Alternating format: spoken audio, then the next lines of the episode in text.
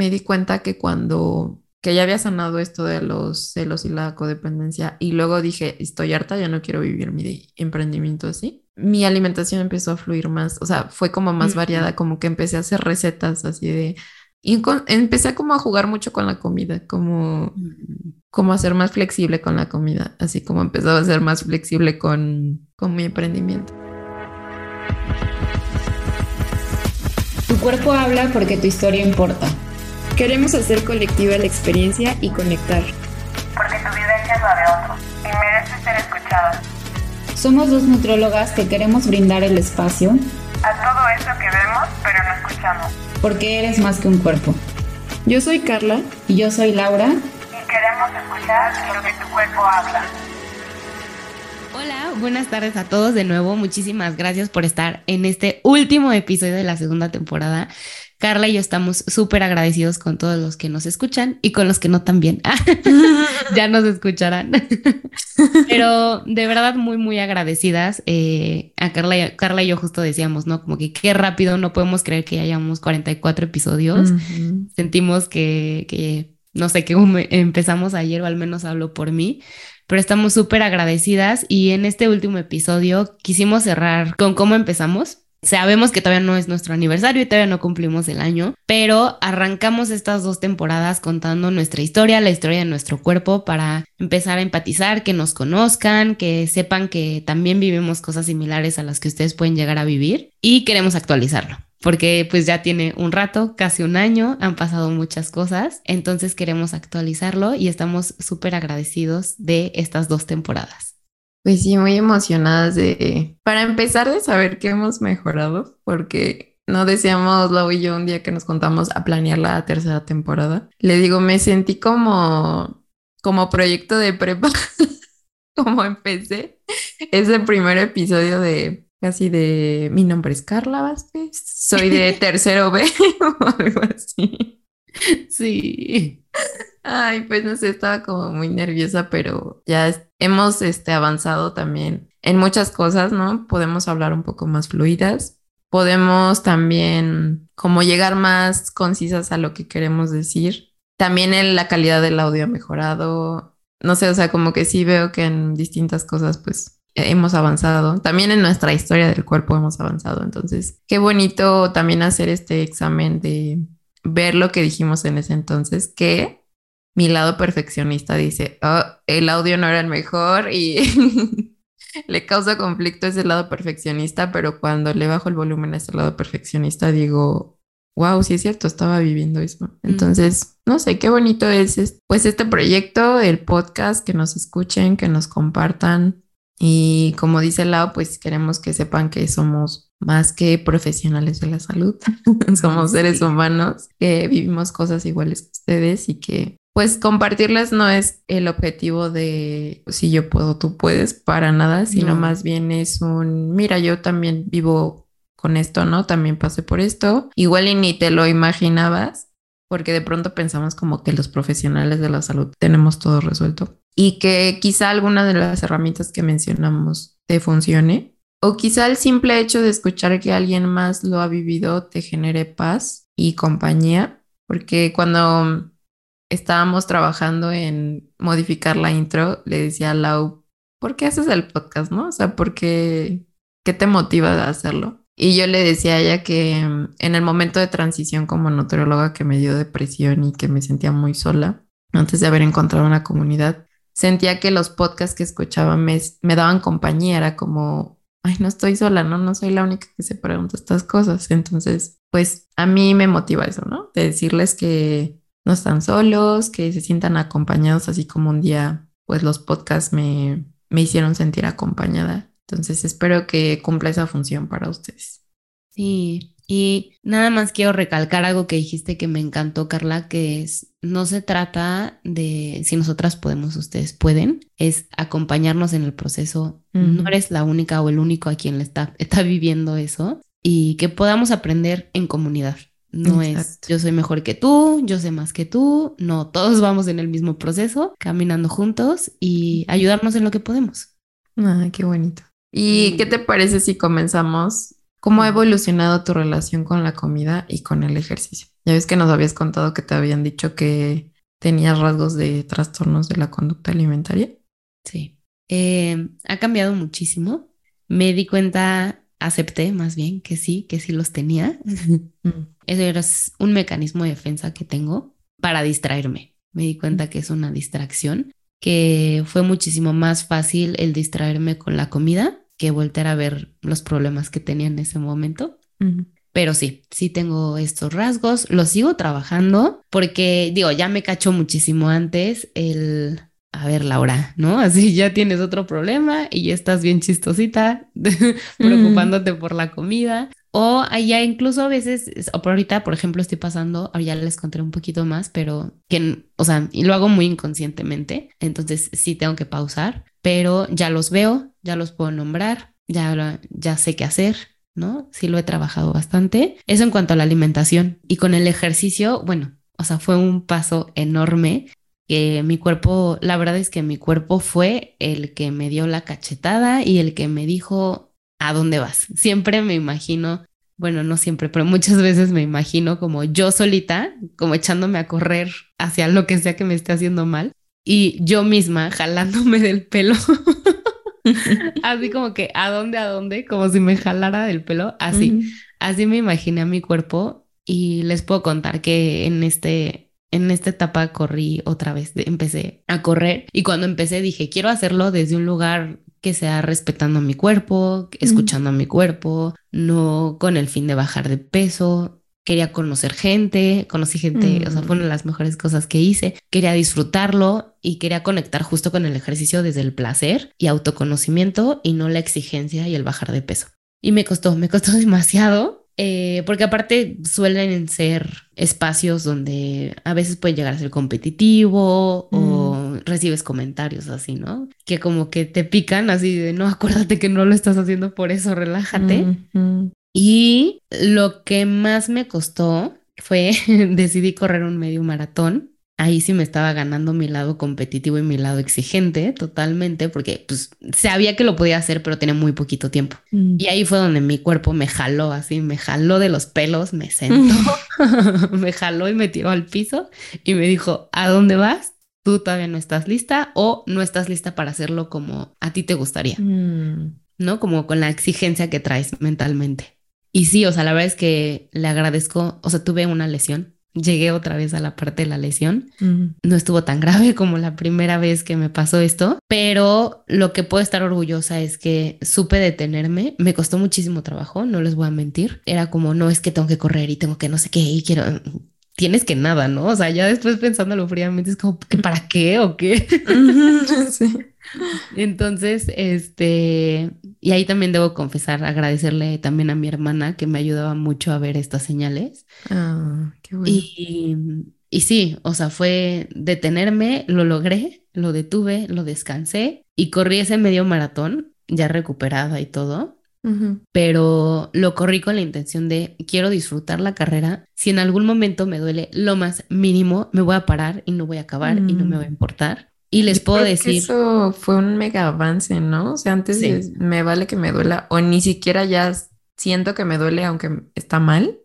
o sea, está la lesión, pero yo tengo que acabar. Sí, no, o sea, pues si en la primera vez que me pasó lo de la lesión, digo, nunca, yo creo que tuve un esguince, nunca, nunca fue diagnosticado, pero pues tenía todo el pie morado y acabé así y después obvio no podía ni caminar, ¿no? Qué fuerte. Y no fue, o sea, y fueron dos veces las que corrí así hace años. Y entonces ahorita dije, no, lo voy a disfrutar. El más mínimo dolor o incomodidad me voy a parar.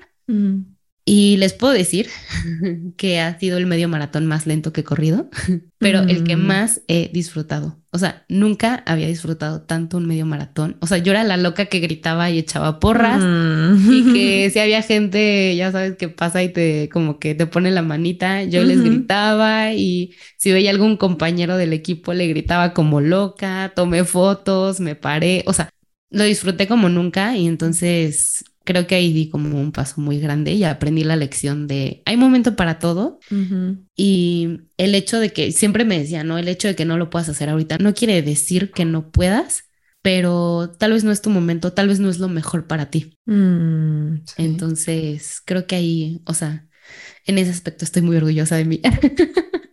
Cuánta sabiduría en lo que dices. Ah, me encanta. Gracias. ¿Y cómo has nutrido esa parte de, de que el ejercicio sea placentero y no como exigencia, castigo, desconexión con el cuerpo?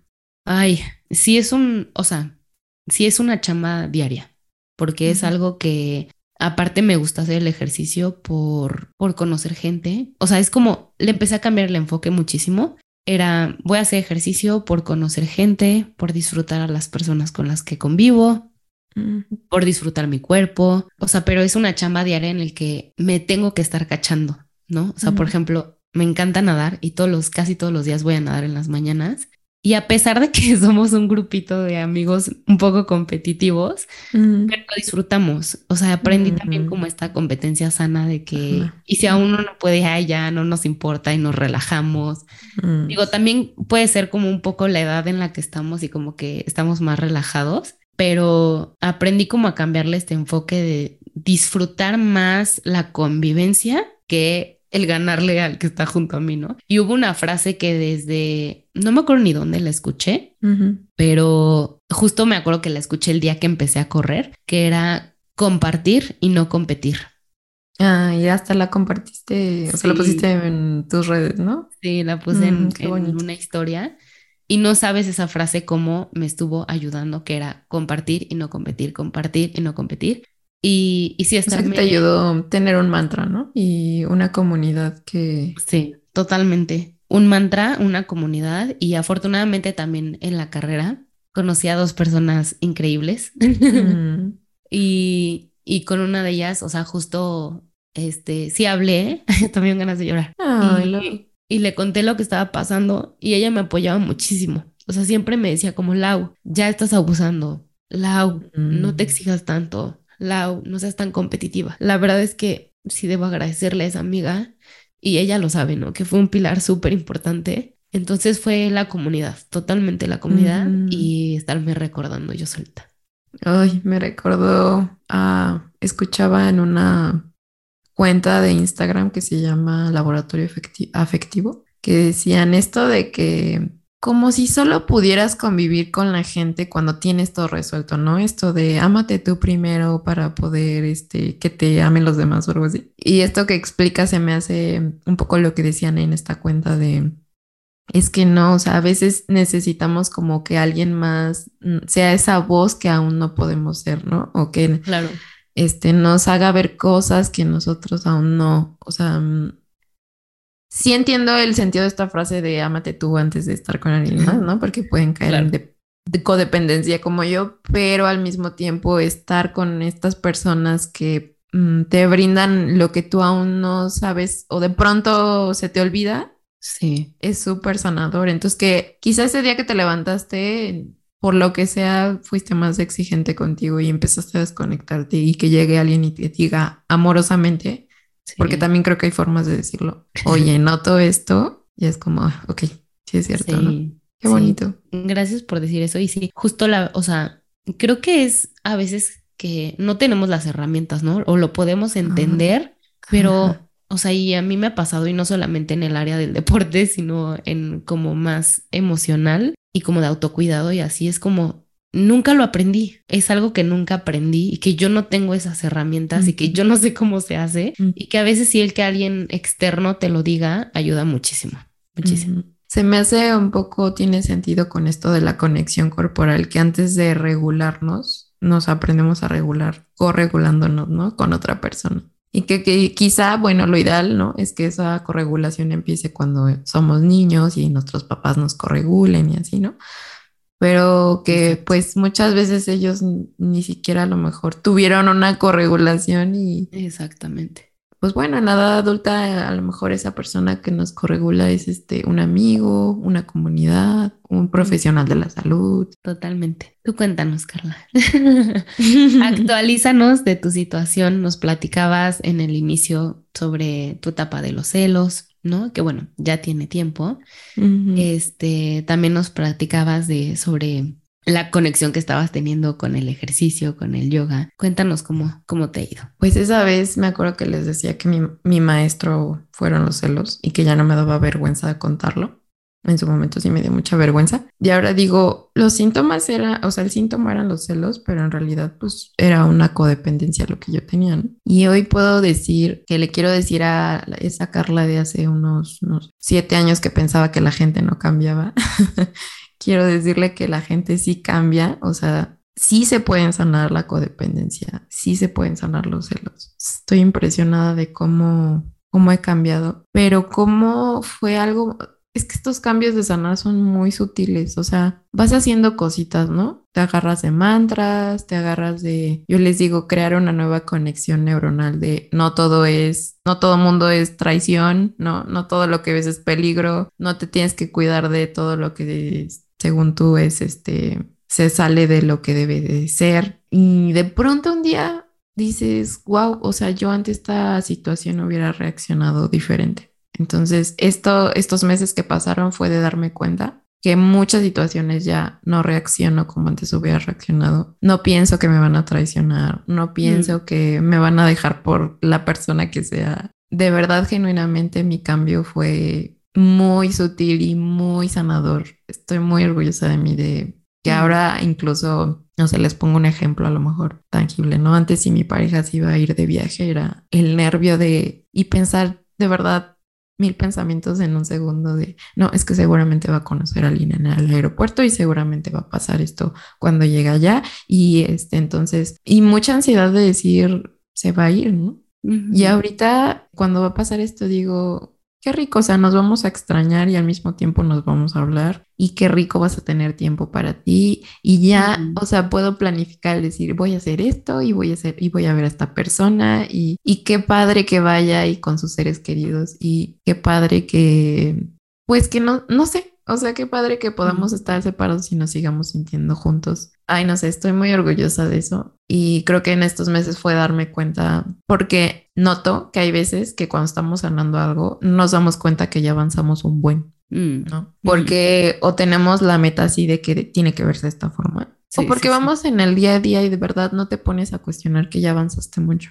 Incluso es algo que hago en consulta de este, de, ok, vamos en la consulta 6, te voy a decir lo que me dijiste en la 1 Claro. Y ya nos damos cuenta que, ha habido avances, ¿no? Y ahorita sí, fue eso, darme cuenta que avancé mucho en este tema. Entonces, quiero decirte, tu persona que nos escuchas, si estás viviendo de, o estás pasando por celos, inseguridades, control, este, codependencia. Sé que es complicado a veces porque, no sé, escuchas en redes sociales de red flags de una relación tóxica, ¿no? Sí. ¿Y qué pasa cuando tú eres el que estás haciendo eso? ¿No? Cuando tú eres el que estás ejerciendo este control y violencia, porque al final es violencia querer controlar a alguien psicológica, mm. es fuerte, ¿no? Es muy fuerte escuchar que tú eres la que, la que genera las red flags. Eh, ay, está me dieron ganas de llorar. Porque siento que muchos comentarios es, cuídate de esa relación que te está haciendo mal, ¿no? Pero ¿qué pasa con las personas que estamos haciendo eso? Claro que también hay una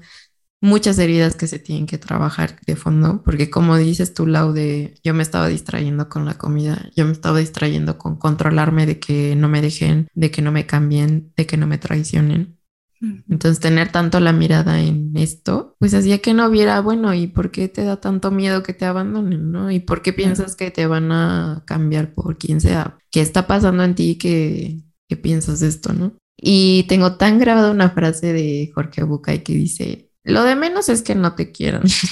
Mm. Lo importante es que tú te sientas querida. Y yo, sí, es cierto. O sea, incluso pueden quererte y tú decir que no, porque pues son tus miedos de, bueno, es más fácil que no me quieras porque entonces, este, no me va a dar miedo que te vayas, no me abandones. Entonces, en ese sentido, estoy bastante bien. Mm, también quisiera decir que cuando sanas no es como que nunca en la vida vas a tener celos, ¿no? O sea, claro. Si no, no, idealizar un proceso como de ya, ¿sabes? Eres un iluminado que ya nunca en la vida te dan celos. Sí, sí, sí. Pero no sé, es muy diferente el, ah, pues, sentí esto, ¿no? Que los celos pienso que tampoco son totalmente malos, porque habrá veces en que sí, sí son señales de que sí te están traicionando, ¿no? Y que sí hay que verlo. Pero ya cuando sanas, no sé, esta mentalidad catastrófica, puedo decir que mi año fue de sanar la mentalidad catastrófica. te das cuenta que hay veces en que no, no son potenciales peligros, solo es como, pues esa emoción de ser humano de que te da miedo perder algo que amas. Y ya, o sea, como la observas y dices, bueno, ya sentí esto, es válido y lo que sigue, ¿no? Ya no lo ves, lo validas, ya no es algo que es diario, ya no es algo súper mega abrumador, intenso, sino es algo que observas y ya sueltas. Y digo, si no es algo que verdaderamente te está diciendo que algo está mal, pues ya no, no haces nada, simplemente no actúas. Y creo que eso es una señal de cuando sanas, que ya no reaccionas y actúas inmediatamente, sino que ya lo ves y dices, ok, te veo. Ahí Aquí andas. sí. Oye, Carla, ¿cómo crees más bien que tu cuerpo fue una herramienta o que te daba alguna señal o en qué, qué, era diferente el cuerpo de Carla, de esa Carla como que estaba con los celos, con las heridas y de la Carla actual que ya está trabajada.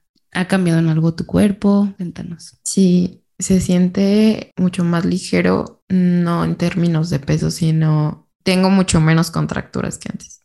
O sea, antes yo me acuerdo que mi pareja llegaba y me agarraba de la espalda exactamente como en un puntito y se irradiaba ese dolor de con muchísimas contracturas y ya me había acostumbrado a estar siempre contracturado. Ahorita tengo muchísimo menos contracturas, todavía tengo y ahí sé que es como otro temita que sigo trabajando ahorita, pero mis contracturas mejoraron muchísimo. También este, el cansancio, el dormir bien porque ya no dormía bien y ahorita ya duermo bien. La energía y el espacio mental para creatividad, porque antes no, como estaba mucho en el analizando que no se salgan las cosas de control, pues no había espacio para crear, para, no sé, para pensar incluso en hobbies, para crear tanto a nivel laboral, de emprendimiento, y también como para pues, dedicarle tiempo a mis hobbies. Mm, ay, sí, es que es una, yo también tuve una etapa de, creo que esto nunca lo había contado, a mí sí me da todavía mucha vergüenza, una etapa de celos, y si es un gasto de energía, o sea, inmenso, inmenso, absurdo diría yo, ahorita que lo vuelto a ver, digo, un gasto de energía absurdo, ¿no? Pero bueno, por algo pasamos eso, pero me gustaría aquí también que nos platicaras qué es lo que te ha ayudado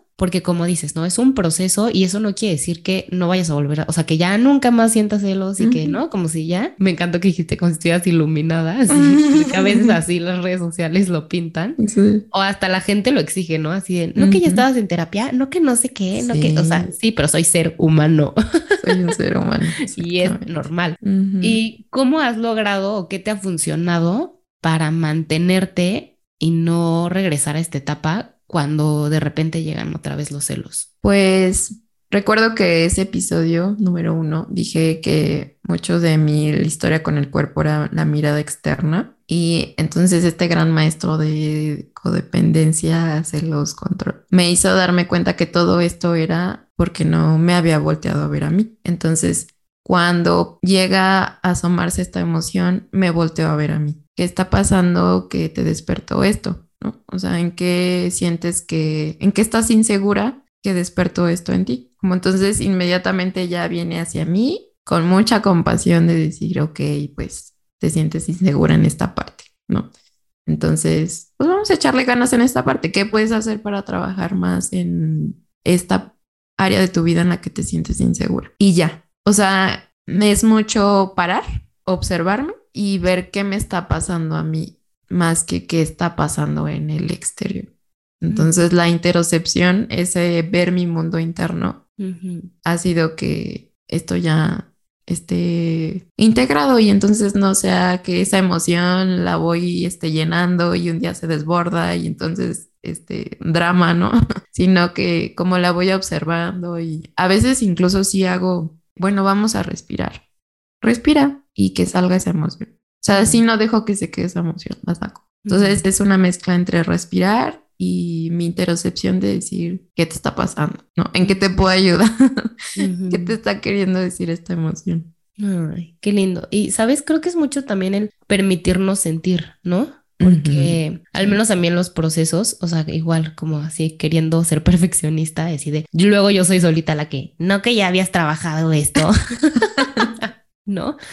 Pero es el permitirnos sentir así de, a ver, pues ya, lo estoy sintiendo. ¿no? El Ujú. dar espacio a esa emoción porque si no después sale peor. Y mucha compasión. Ahorita que te escuchaba, o sea, es desde el cómo nos hablamos, ¿no? Que tú solita te decías, no, pues a ver, ahí está, respira, o sea, el cómo te hablas, creo que hay mucha compasión detrás y me recordaste a una frase de otra persona que admiro, que se llama Sofía Alba, que dice, cómo cuando tú cambias, las cosas cambian, aunque lo externo no cambie, ¿no?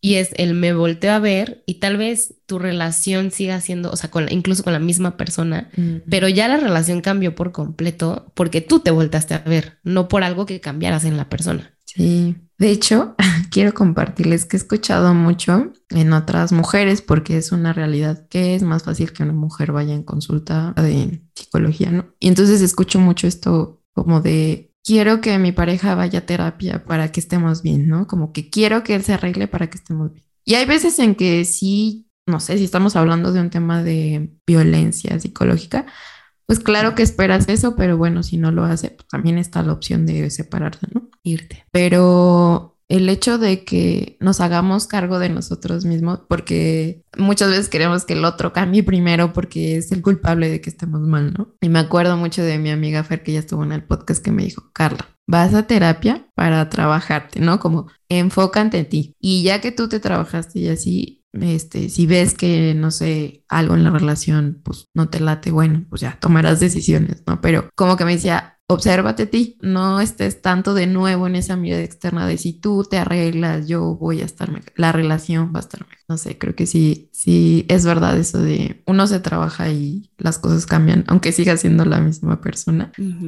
Y pues nada más aclarar que habrá, habrá veces en que digo, mi situación no es la de otros, ¿no? Y, y mi pareja pues jamás fue violento o algo así como para que dijeras, no se podía rescatar, ¿no? La relación. Pero sí es verdad. Pienso que antes lo veía así como, ay, no sé, como el malo porque no hace lo que yo en mi cerebro controlador quería que hiciera. Y ahorita veo y digo, no, nada que ver. o sea, Sí. es un buenazo. Sí. es un tipazo. Es un tipazo, sí. Te los confirmo y afirmo. No. sí. Ah. Oye, ¿y ¿qué te parece si ahora me cuentas cuál es el tema ahorita en el que andas? ¿Qué te ha dicho tu cuerpo? Es hora de trabajar en esto. Eh, ay, en los límites. O sea, es algo que yo ya sabía, pero estos, yo creo que como seis meses para acá, me gritó por donde pudo, incluyendo la parte del ejercicio.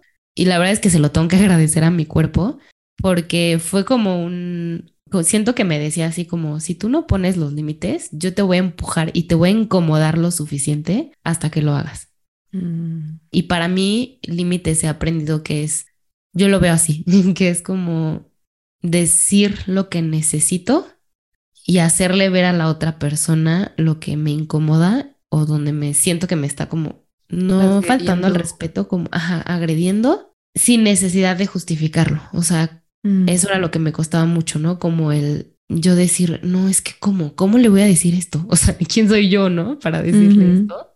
Entonces, sí, totalmente los límites. Eh, igual y lo he dicho, lo he platicado un poco, pero estuve, yo creo que cuatro meses sin dormir bien, fácil. Eran insomnios de así, de dos a cuatro de la mañana, yo viendo el techo, viendo mi celular, o sea, Mm. Horrible. O a veces me estaba muerta, me iba a la cama y no me podía dormir, de que la mente no me dejaba y no me detenía. Ansiedad, taquicardias, Mm. este, ay no, horrible. La verdad es que fueron cuatro meses donde mi cuerpo me decía, ya, di algo, ya, haz algo, Mm. aunque te incomode. Si la- así, siento que me decía, si eso te incomoda, yo te voy a incomodar más.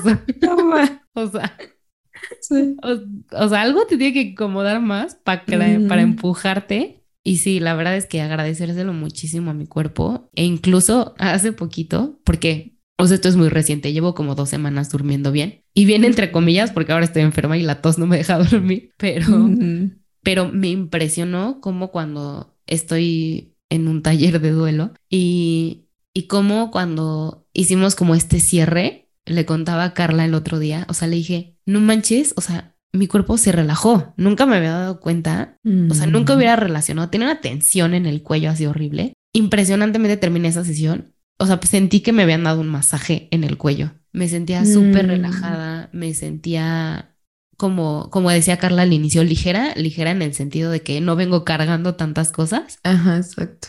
Entonces fue así una liberación por completo, el cerrar para mí eso. Y sí, esa fue mi mayor lección. El si no estás dispuesta a incomodarte por decir lo que necesitas, yo te voy a incomodar más. No Es más. mi mayor lección. Bastante grande la lección. Creo que Sí. eso le puede, lo que nos cuentas le puede ayudar a la gente a como generar conciencia de cómo se siente en su cuerpo cuando se transgredió un límite, ¿no? Totalmente. En tu caso fue insomnio, taquicardias, contractura en el cuello. Sí, y que ah, incluso, o sea, por ejemplo, ¿no? Mi hermana me decía, es que, o así gente que se preocupaba por mí me decía, es que necesitas tomar algo, o este, o toma melatonina, o ya sabes, o algo para tu ansiedad, ansiolíticos, lo que sea. Y yo sabía que no, o sea, también como el agradecerme el saber escuchar a mi cuerpo, digo, tuve que haber actuado un poquito antes, no aguantarlo cuatro meses, pero bueno, así se dieron las cosas. Y yo sabía que no iba por ahí, que la solución era otra cosa y que la solución era hablar y decir lo que yo necesitaba y lo que yo quería. Ay, cuando uno tiene la respuesta en el fondo, pero nada, está así como que la, la, la. sí, sí, sí. A veces saben que digo que soy Dori y justo ayer me encanta escribir y ayer estaba escribiendo y justo me quedé pensando él, ¿será que mi Dori lo hago adrede para no ver lo que no quiero ver? Mm, puede ser. Sí, me quedé pensando muchísimo eso como él. Y sí, porque siempre busco distracciones. Entonces, Ay, otra Qué cosa que- bonito. que, voy Muchas aprendiendo. gracias. Sí. No, esto no se acaba, ¿no? Los aprendizajes No, nunca. Pero así fue. Y tú, Carla, cuéntanos, ¿qué te ha enseñado? ¿En qué andas? ¿Qué te ha dicho últimamente tu cuerpo? Mm, Pues nunca les conté aquí en el podcast, pero este año, después de que me di cuenta de los frutos de trabajar mi, pues mi codependencia, como que lo veo como si la vida fueran niveles, ¿no? Y desbloqueas, bueno, ya desbloqueé la codependencia. Ahora, pues me di cuenta que por estar en esto de mm, que soy emprendedora, ¿no? Y que llevo justo voy a este diciembre, enero cumplo dos años. No me di cuenta. Ah, gracias. No se dan Le cuenta, aplaudí. no me está aplaudiendo. sí. Este, no me di cuenta que mi emprendimiento lo viví desde la, su- desde la supervivencia. Como que pasé esto de los celos y me enfoqué muchísimo en emprender, pero no lo hice desde el placer ni la confianza, sino desde el, como carreritas, como de entre más haga, este, más voy a lograr y me di cuenta de creencias que tengo en torno al trabajo de como que si te sacrificas, pues vas a lograr más, como que si das todo de nuevo, ¿no? Me di cuenta que la relación con el trabajo estaba siendo como fue mi relación con mi pareja, de si lo das todo, entonces este, el emprendimiento te lo va a dar todo, ¿no? A nivel este, económico. Y no me di cuenta que me estaba yo quemando. Mm. Entonces no les había contado, pero también fueron dos años de dermatitis, de dermatitis en mi mano. Hasta que yo creo que esto lo escuché, creo que fue de la chica que te gusta. No me acuerdo, de esta, ¿cómo se llama? Sofía Alba, Alba. Sofía Alba. No me acuerdo si fue de ella, pero escuché que dijeron, cuando cambias es porque ya estás harta de estar así, ¿no? Entonces llegó un mes, creo que fue como dos meses después de que grabamos ese episodio que dije, ya estoy harta de emprender con base al estrés. Mm. Harta de estresarme, este, porque no sé cómo van a ser mis finanzas este mes. Estoy harta de no disfrutarlo. Estoy harta de estar en modo supervivencia en algo que me apasiona, porque me gusta lo que hago, pero lo estoy transgiversando muy extrañamente por este modo en que lo estoy abordando. Entonces me dije, hasta recuerdo exactamente el día en que me dije, desde hoy cuido mi relación con el emprendimiento y desde hoy cuido mi relación con mi trabajo, porque si es algo que me apasiona y lo exprimo, voy a terminar harta y no quiero terminar así. Entonces fue, ya, salimos de modo supervivencia y vamos a empezar a aprender a vivir con la incertidumbre, que es lo que se vive en el emprendimiento, porque es impresionante cómo en un mes gano cierta cantidad y luego al siguiente eso lo gano en dos días. O sea, es impresionante cómo cambian los ingresos de un mes a otro. ¿no? Entonces, pues ya, me dije, vamos a disfrutar y vamos a hacerlo desde el placer. No puedo decir que ya lo logré, todavía me cacho como sacando la chamba y digo, ¿cómo te sientes? Ahora ya me digo, ¿cómo te sientes tu cuerpo? Ya está tenso, Mm. no, ya estás cansada, ya lo estás haciendo como sin placer. Que va a haber veces en que lo hagas sin placer, sí, es normal, pero que no sea una constante, ¿no? Entonces creo que es eso y que la forma en la que mi cuerpo me lo dijo fue con dermatitis. Ay, ay, qué fuerte. Está cañón como el cuerpo nos habla y nos dice cosas. Y nada más por curiosidad, una vez que viste esto y que dijiste como que tomaste esta decisión de no, ya estoy harta de hacerlo desde este punto, ¿cambió en algo tu dermatitis? ¿Tu cuerpo cambió en algo? ¿Te agradeció? Pues- ¿No te agradeció? No fue como lo dije y al día siguiente ya no tenía. Sí. Sí. La rosa de No Guadalupe. fue así. Pero más bien lo que hice fue, ok, ¿qué necesitas? Entonces Mm. fue de, me compré cierta crema para la dermatitis, fui con un especialista, fui con otro especialista, este, me, me observaba más como, ¿quieres descansar? Descansa. Retomé mis hobbies. Entonces, Mm. ya después de que suplementación, este, descanso, hobbies, mm, especialistas, ahorita les puedo decir que me queda medio centímetro de mi dedo de dermatitis. A diferencia de como estuve con una mano completa y el dedo de la otra, ya se quitó, ya se quitó de mi mano. Queda, les digo, un pedacito de mi dedo. Y lo entiendo porque no, no les puedo decir que ya, ya aprendí a, relacionarme con el emprendimiento totalmente desde el placer. Mm. Este, pero sí he mejorado muchísimo la dermatitis. Pero no fue, les digo, no fue como que lo decidí y al día siguiente ya pasó. Si no pasaron, yo creo que unos como tres, cuatro meses después de que lo decidí, Mm. que ya vi mi dermatitis. Muchísimo más difícil. Confirmo y afirmo. Sí. Eso lo yo, puedo "Mira mi confirmar. Sí. Y como el que estuvieras en un modo de sobrevivencia era un poquito lo que nos decías hace rato, ¿no? Era como seguir teniendo la, mina- la mirada hacia el exterior y no hacia el interior, porque ahorita que te escuchaba dije, Sí. claro, ya le dio tiempo, o sea, ese frenar fue el, oye, pero también te toca verte a ti, ¿cómo estás tú? Sí. Y como que ahí otra vez volteaste la mirada. Sí, de hecho me di cuenta que es muy fácil repetir patrones como en cosas, ¿no? De bueno, ya 100%. este, ya no es con mi relación de pareja, pero ahora es con la relación con el trabajo, ¿no? Ahora es con la relación con el tiempo, ahora es con, o sea, es muy fácil repetir esos patrones y es muy padre, pues observarse, ¿no? Decir, y de nuevo con mucha amabilidad, bueno, estás haciendo lo mismo con el trabajo, no te va a llevar a ningún lado bueno. ¿no? Y va a terminar siendo que, aunque sea algo que te apasiona, que si es algo que te gusta, pues te termine hartando por, por exprimirlo y por no cuidar la relación con, con eso. Y ahorita que decías de que te lo va presentando en otras, en otras áreas de tu vida, que sí, totalmente, o sea, este es como, ya aprendiste esto, ah, pues te lo vuelvo a poner hasta que lo aprendas bien.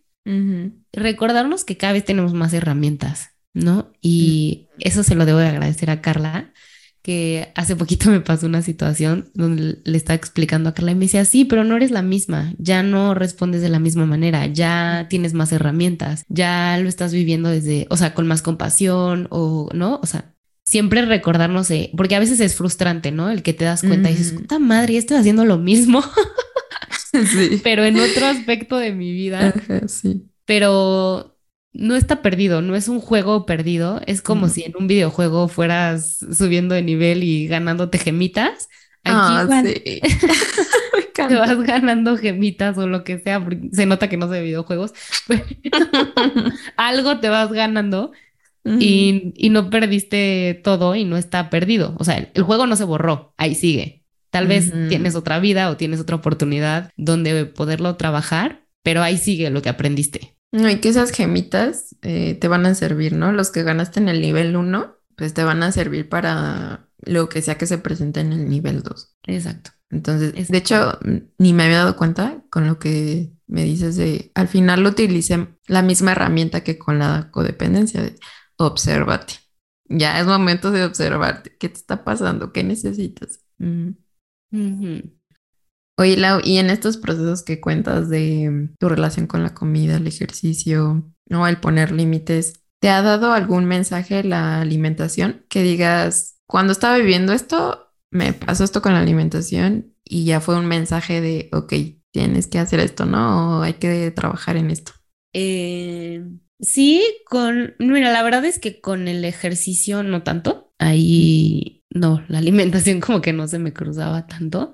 Ahorita con la parte de los límites, sí, muchísimo. Me pasa mucho que eso lo descubrí hace poquitito. Tengo antojos diferentes, ¿no? Mm. Cuando, cuando era así como que estaba en otra etapa de mi vida que era como más de autoconocimiento, como que no sé si decir, o sea, como que me sentía como más perdida y que no entendía ni lo que me pasaba. Eran como cosas más apapachadoras, más dulces, este, no tanta hambre incluso. Mm. Y cuando mi cuerpo me empezó a pedir, o sea, cuando em- empezó como toda esta etapa de cambia, necesitas un cambio, necesitas poner límites, necesitas hablar y decir lo que necesitas, me, así pero cañón, me empezaron a dar antojos muchísimo más salados. Mm. Y hasta yo solita como que decía, es que necesito como algo spicy, como algo que me prenda, como algo así, como algo así rico, que me pique.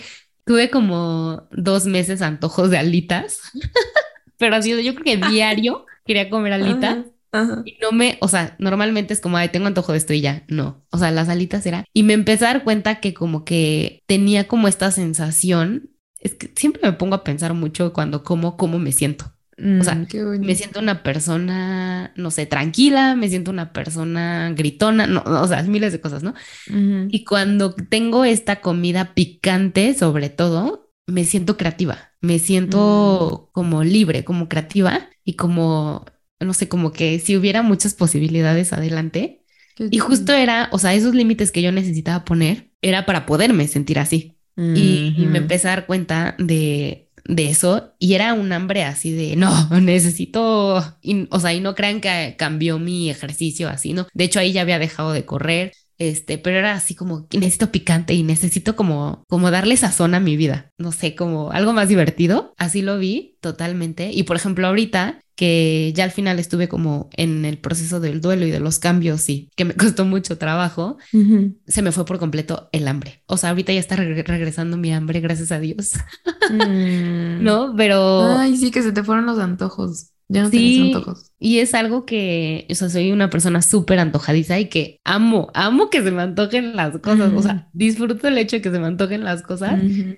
Y fueron como dos semanas que así era, ¿qué vas a comer? Mm, sopa. sí. Así, lo que sea, así, Ajá. cero antojos, cero hambre. Me, ahí sí me tuve que obligar a comer porque sabía que estaba pasando por un proceso y por un duelo y que se me estaba yendo el hambre. Ujú. Entonces, sí, la verdad es que la alimentación también me ha ayudado mucho a darme Mm. cuenta de lo que necesito en mi vida. Qué bonito. Y me da, me llama la atención cómo para cada quien se, cierto antojo es diferente, ¿no? A mí cuando me dan ganas de cosas picosas o con chile, es de hambre de placer, como de ya Mm. hiciste, o sea, ya estuviste mucho en la chamba, quieres salir, quieres ver amigos, quieres hacer hobbies. O sea, para mí Mm. ese es el picante como, ay, sí, qué rico. No sé, Ah. es que me gustan mucho las papas con chile y limón. Entonces, ay, sí, qué rico. Es como placer. Me dice, necesitas placer. Deja de Ah. trabajar tanto.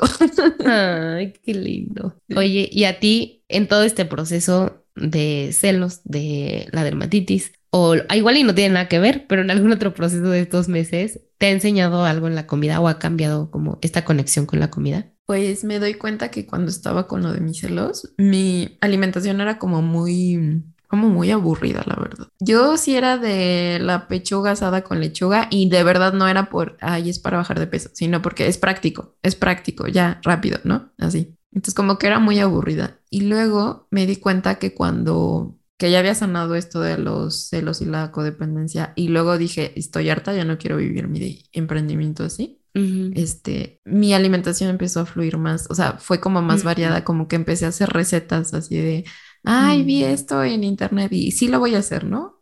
Y con- empecé como a jugar mucho con la comida, como, como a ser más flexible con la comida, así como empezaba a ser más flexible con, pues, Con tu emprendimiento. con mi emprendimiento, ajá. Entonces Mm. empecé a descubrir nuevas recetas, me di cuenta que, no sé, empecé a hacer los frijoles en muchas presentaciones, los garbanzos en muchas presentaciones y dije, ay, qué padre, o sea, no es como solo el caldo de frijoles, sino puedes hacerlos en muchas formas, ¿no? Y fue divertido, o sea, fue darme cuenta que se pueden comer de muchas formas y no sé, fue padre. Porque Mm. siento que antes era, tienes que hacer, entonces entre menos tiempo le dediques a esto mejor. Y ahora fue, tienes antojo de esto y quieres probar esto, entonces también le puedes dedicar tiempo. Y ahora me doy cuenta que cuando estoy descuidando mi hora de comida y como que no la respeto y la dejo para cuando acabe las cosas, estoy volviendo a entrar en el hámster de hacer, hacer, hacer, hacer. Mm. Entonces ya la alimentación Wow. me dice, este, estás descuidando tu horario de comida, te has estado, o sea, como que dejando al final a qué horas vas a ir por tus alimentos, estás volviendo a caer de nuevo como en este Mm. ratón, ¿no? productivo. De Mm. productividad y de hacer. Entonces, creo que así me habla más como el patrón, de si ya me descuidé, pues es Mm. momento de bajar el ritmo. Ay, qué bonito, me encantó. Y, ¿sabes? Eh, qué chistoso como nos decías que, o sea, aparte de como soltar este productividad intensa que yo creo que todos llegamos a tener y a- creo, creo, no lo sé. Yo pensaría que más las mujeres, pero que, o sea, parte también como de soltar esta exigencia era el disfrutarlo, el hacer placentero, ¿no? El, sí, quiero que mi emprendimiento sea placentero y disfrutarlo y, y eso lo pasaste a la comida, ¿no? O sea, dijiste, desde al principio era aburrido, era así, frijoles y encontraste diversidad y encontraste el placer y como, siento que ahí como que te mando dos mensajes. Uno, el, a ver, espérate, ya está, o sea, ya te estás descuidando y que tal vez ese descuidarte ya está dejando de ser placentero para tu emprendimiento. Ven y disfrútame a mí. me encanta. Ven y disfruta la comida. Sí. ¿No? O sea, qué Totalmente, sí. Me encanta porque tú platicas algo y yo veo otra cosa, ¿no? Y como complementa la reflexión y viceversa. Está padre. Pues así es como nos nutrimos de otras personas. Exacto. Oye, y ahorita comparto contigo esta parte y yo algo que he aprendido es que no el estar saturada quiere decir que estoy siendo productiva, Sí. porque me podría llenar de actividades más pendejas, disculpen la palabra, con tal de sentirme productiva. O sea, de verdad volteas y dices, no manches, no fui ni tantito productiva, ¿no? Sí. Y que en un momento de una hora, dos horas, que, que porque estabas inspirada, que porque lo disfrutaste, porque estabas relajada, fuiste el triple de productiva. Pero eso sí, y me cuesta trabajo, a la fecha me cuesta trabajo el aceptar que yo si me lleno y me saturo, no soy productiva, que tengo que darme como mucho espacio de descanso y soy más productiva, pero sí me pesa mucho el, es que todo el mundo es traba, o sea, todo mundo está trabajando, son lunes las 11, ¿cómo yo me voy a salir a conectar con el pastito? ¿No? Sí soy, Debería sí. de estar trabajando, Ajá. pero, pero sí, o sea, Uf, nada más sí. quería compartir eso. Eso creo que es una creencia que me costó mucho. Es como venía yo de empresa, tenía este de tienes que trabajar de tal a tal hora. O sea, es a fuerza, ¿no? Pero sí entender que cada persona, pues funcionamos diferente, ¿no? No, no tenemos que todos funcionar en ese esquema de 8 a 6, ¿no? 8 a 5. No. Y sí, a mí también me ha costado muchísimo. Y ahora que dices lo del pastito, esa también ha sido otra herramienta para mí, el ir a hacer grounding que escuchaba a una psicóloga que decía que la tierra también tiene su propio sistema nervioso y que cuando vas con él también te corregula. Es otra forma de corregularnos. Y yo, ay, qué bonito. Y sí, me da mucha paz este hacer grounding. Nos quería Sí. compartir eso. Ay, sí, la verdad es que es una gran herramienta. Oye, Carla, ¿y te parece si para cerrar este último episodio de la segunda temporada nos hacemos la pregunta que venimos haciendo desde un inicio? si tu cuerpo te hablara hoy, ¿qué te diría? Ahorita sí me dice necesitas ir despacio. Como que fueron dos semanas de entre trabajo, que se nos contaron muchas cosas del, del podcast también, ¿no? Sí. Entre trabajo y reuniones, he estado súper acelerada. Y Mm. ya, ya, este, ya mi aceleración ya me habló, ya no, ya tuve un incidente por ahí, accidente, ayer rompí una planta, o sea, sí dije, estás muy acelerada, ya necesitas espacio de, de quietud, necesitas quietud y ir lento, eso, eso me dice. Ay, siento que en algún momento mi cuerpo me va a gritar eso. Ah, Estoy esperando. estoy esperando el madrazo. Sí. No, y sí, ahora lo veo como gracias, vida, porque me lo estás poniendo en lo externo, como en las cosas externas, porque a mí no me pasó nada, ¿no? Este, pero si no haces caso, te va a pasar al cuerpo. Entonces dije, no, ya, Sí. ya con las cosas externas, ok, ya entendí que he estado muy acelerado. De hecho, me pasó esto que les decía de, ya me di cuenta que estás, que estaba descuidando el horario de la comida. Mm. Entonces sí dije, no, ya, ya estás muy, estás muy acelerada y sabes Bájale, que no bájale. funcionas bien así. Sí, bájale Ah. a tu desmadre. ¿Y tú? Eh, creo que en esta ocasión voy a cambiar la pregunta. ¡Ah! no quiero No. esa. Sí, sí. La que sigue. No tengo la respuesta. Next. no, pero la quiero voltear. Yo le quiero decir algo a mi cuerpo Oh, qué bonito. y es agradecerle un chingo porque creo que si no me hubiera incomodado tanto, no me hubiera sentido como con el valor de decir las cosas. Entonces, y que prometo escucharlo un poquito más y serle, serle, no sé si serle más fiel, pero tal vez no dejarlo sufrir tanto. O sea, creo que este insomnio de cuatro meses o no, ya ni, ni quiero contar cuántos meses fueron, pudieron haber sido menos si yo hubiera hecho cosas antes, ¿no? Sí. Que bueno, como decíamos, igual la próxima vez ya sale muchísimo más rápido y voy aprendiendo, pero sí quiero agradecerla así infinitamente por incomodarme porque lo necesitaba. Mm. Ay, qué bonito. Es que al final terminas modificando cosas porque te incomodas. O sea, mi decisión de ya estoy harta fue esto es Sí. incómodo, ¿no? Y ya, ya no Sí. puedo más. Ay, pues muchas gracias. Y ahorita que hablaste de gratitud, este, gracias a todos ustedes que nos escuchan. Gracias a todos ustedes que nos comparten. Es en el último episodio, el episodio 44 de la temporada 2. Ya nos veremos en la temporada 3. Queremos este, mostrarles un nuevo formato. Ujú. Tenemos nuevas ideas, las ideas no se acaban aquí. Ujú. Y recordarles que este es su espacio, que si quieren venir a contar la historia de su cuerpo, son bienvenidos, ¿no? En el episodio 1 queríamos eso y abrimos la, la- la invitación. Qué emoción que se logró, que sí vinieron colegas, personas a contar su historia, que nos dijeron, yo quiero salir y contarlo. Gracias de verdad, porque era lo que queríamos y lo logramos. Así que les volvemos a recordar que si quieren venir a contarla, es su espacio, para eso es. Y gracias por las veces que nos han escrito, ¿no? Que nos dan la confianza, que se han inscrito, inscrito perdón, a un webinar, que le han compartido a alguien porque les ha funcionado. Esperamos que cumpla la función de que les brindemos compañía y sentirse pues como de, de nuevo de- hemos dicho y lo dijimos, lo dijiste tú en el primer episodio, que no se sientan solos. crear comunidad y como lo dice al inicio, sentir que vamos acompañados en el proceso y que no somos los únicos. Entonces, feliz Navidad, feliz Ay, año nuevo. sí. Les mandamos un abrazo muy cálido, pero pues nos vemos en la tercera temporada con todo y les queremos.